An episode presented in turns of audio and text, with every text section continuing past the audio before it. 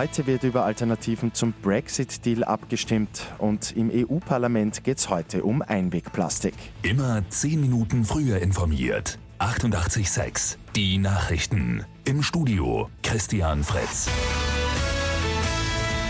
Das britische Unterhaus stimmt heute über drei Alternativen zum Brexit-Deal mit der EU ab.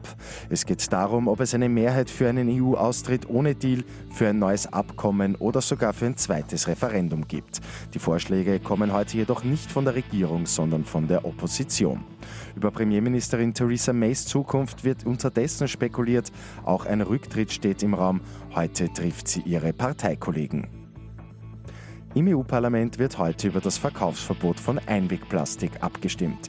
Trinkhalme, Geschirr und Co. sollen ab 2021 verboten werden. Auch für Plastikflaschen soll es eine neue Regelung geben.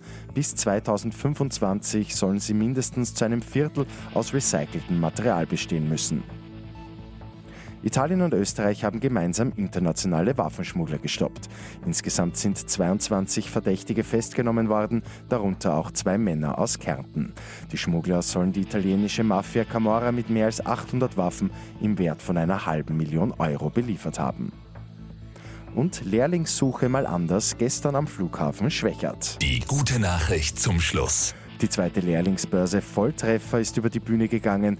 Rund 750 Jugendliche haben dort die Möglichkeit gehabt, sich persönlich vorzustellen und das mit guten Chancen auch eine Lehrstelle zu bekommen, sind doch 50 suchende Unternehmen aus den unterschiedlichsten Branchen vor Ort gewesen.